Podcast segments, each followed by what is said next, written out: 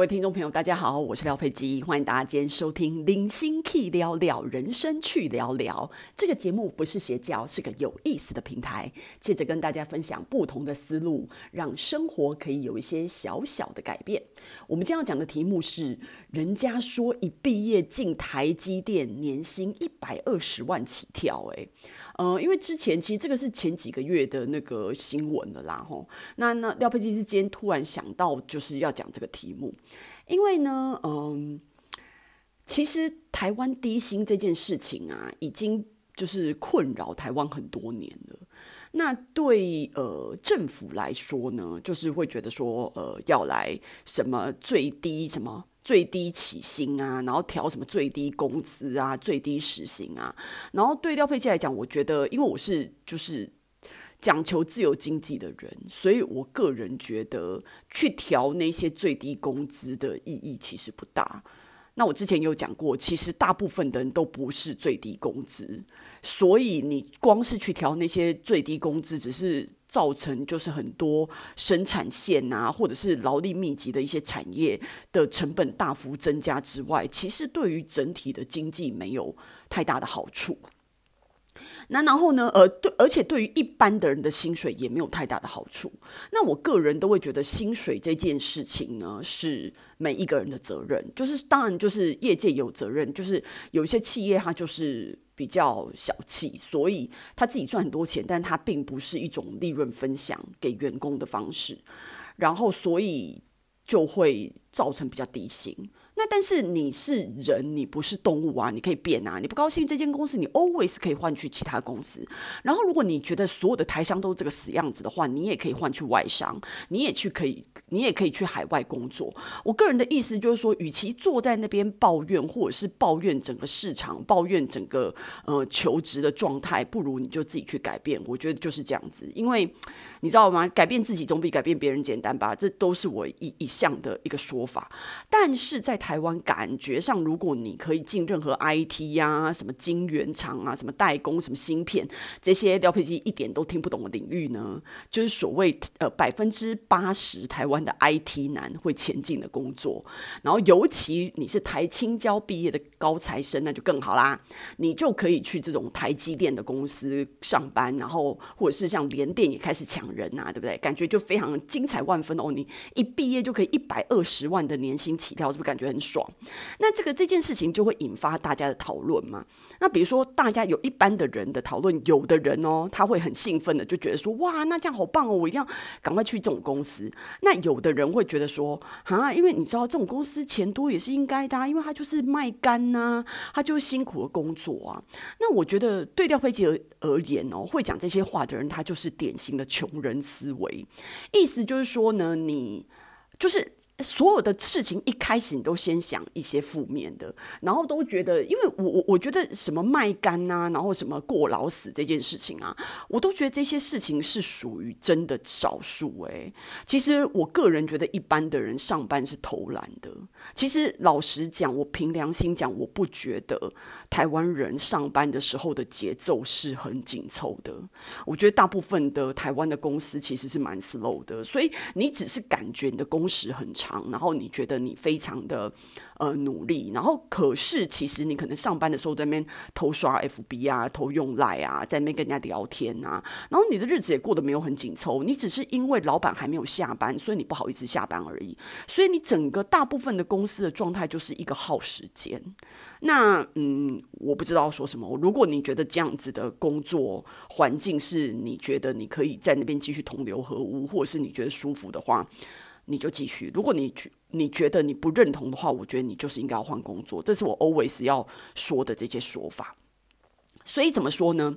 卖干这件事情哦，我觉得不要这样想，因为你第一个卖干，第一个第一件事情就是我刚刚说的嘛，你会觉得你工作就是过劳。那我个人觉得过劳不过劳这件事情，还是很大的程度是操之在己。就是说，你第一，你一定要确保你有呃。足够的睡眠，最少你睡个七八个小时，那平常六七个小时也可以，反正你睡眠不要太离谱，你还是要，然后再三餐要吃，然后吃得正常，吃得健康，你只要有睡有吃，其他的时间你就尽量去拼搏，没有关系的，不会影响到你的健康太大的怎么样？我跟你，你在一个很不 OK，就是不是很不 OK 啊，就是一个很平常的公司上班的时候，你有可能大吃大喝什么的，你也没多健康啊，不要把你每一次健康的事情都怪罪在大是不是过劳的这一块去去思考，我觉得没有没有什么必要，而且你也没有那么容易过劳死，OK？所以我觉得这件事情，除非这你你真的是，因为我觉得调配机也是一个长时间非常压缩工作，然后没日没夜工作，然后或者是工作到半夜的人，我也是这样子。那二十年来，我也觉得还好啊，因为我觉得这个东西是一个阶段性，你不会三百六十五天都这样。那如果你真的，那但是我们不是三百六十五天都这样，我们有可能一年有八九个月都这样，其实是很长的时间都是处于这种这种状态的。那呃，我觉得年轻的时候应该还是尽量去拼搏，为什么呢？因为你在一个你知道台台积电、联电这种公司，不是你想要进去就进去的。你你自己会想说你要去卖干，我跟你讲，你自愿去卖干，人家还不见得要你，人家需要好的学历，OK，他是有筛选的人才能进去的。那我觉得年轻人就应该要跟厉害的人在一起，你尽量的打开自己的世界，去最好的公司上班。不管你之后觉得你要不要长久待在那里，我觉得可以进一流的公司，世界一流的公司，你就应该去。从头到尾，你就不应该在二十几岁的岁月里面开始在那边求什么安稳、安定，然后去跟人家争升升迁一一千块、两千块这种事情，这都不是人生的重点。在三十五岁以前，不用想那么多，就是去多看多学，然后尽量就是去，你可以去更好的公司，你永远就是跳去更好的公司，然后你你尽量付出，学到你要学到的，我觉得这才是重点呐、因为你你那么快，因为我觉得。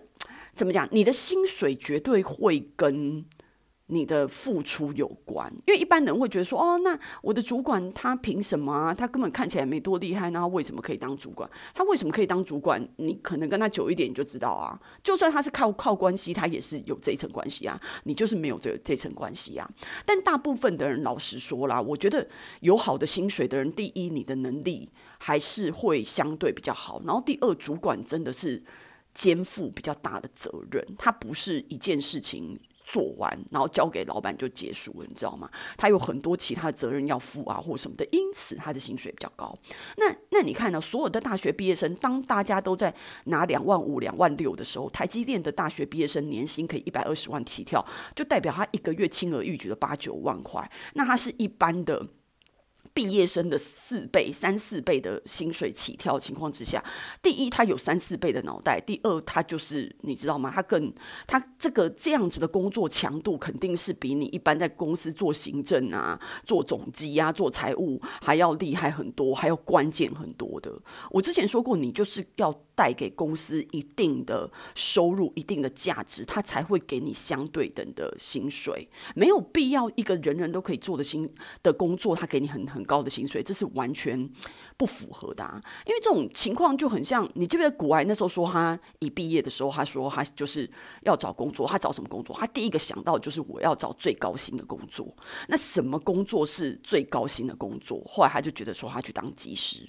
那因为技师反正一起薪也是一样，就十几万啊，所以他就觉得说当机师是一个最快的，不是说他有多想要当机师或什么。我觉得每一个人的那个的那个目标不一样。廖佩基想要做自己的产业，那时候觉得说，就算月薪很低，周起薪，不管再烂的薪水我都无所谓，我就想要做我自己喜欢的产业。那你？因为你那么喜欢这个产业，所以你付出那么多。那你付出那么多，你刚开始薪水很烂，你被剥削，你被欺骗或什么的，这件事情能搞多久？你被剥削、被欺骗三五年之后，还是在其他的人眼里，他会看出来你的价值。当你跳槽或或者是。就是当你就是被挖角到其他的公司的时候，你的价值马上就体现啦。你吃亏不了多久，三五年不是什么事嘛，还好啊。所以我的意思说，这所以这个东西要告诉你们什么，就是说有好的薪水，它一定有它相对应的价值，它不会是平白无故给你好的薪水的。所以有好的薪水，有一流的公司，廖佩基觉得所有的年轻人都应该要挤破头的去，因为在一流的公司里面，他就。会有一流的机会，然后有一流的同才，你的进步会是非常的快的。到最后，你可能做个几年以后，你自己觉得你可能有一些其他的考量或什么的，你再你再退下来都可以。可是廖佩基还是要告诉你们说，你从好的公司向下流到比较差的公司，呃，人家说宁为鸡首不为牛尾，对不对？那你本来是牛尾，你去当鸡首的，对不对？可是你当久了以后，你要再回去好的公司，就算你愿意当牛尾，人家也不见得要让你当哦。所以这件事情，告佩基要警告大家什么？你知道吗？人永远是向上爬的。如果你因为一时的，我不知道你可能是结婚家庭的考量，或者是你自己觉得你自己健康出状况等等等等的原因，然后希望就是放弃高薪去换一个比较低薪的薪水的话。你可能要注意一下，一旦你做的这个决定往下流了以后，你要再往上爬上去，就不见得是每一个人可以回得去的。这件事情是需要呃去思考的。而且当你往下流的时候，你的很明显的你的老板、你的同才的水准都不如前面的公司这么好的时候，你的学习、你的眼界，种种。跟着你的薪水一样，我觉得这是全面往下的状况。我觉得大家一定要小心，当机手有时候不是这么，就是我觉得会有一些代价啦。我觉得为什么一定要当鸡手呢？去当牛头吧，不要当牛尾，当牛头，在那个大的公司里面，从牛尾爬到牛头吧。我觉得这个还是一个比较好的状态啦，不然你就出来创业。这是廖佩基，就是工作这二十年来想要给大家的一点，呃，小小的心得分享吧。那希望大家今天喜欢我的内容，可以呢踊跃的跟我留言，因为我发现大家其实蛮喜欢我在讲这些职职业、职涯规划的这些题目。那可以给我留言，那呢按赞转发，我们下次见。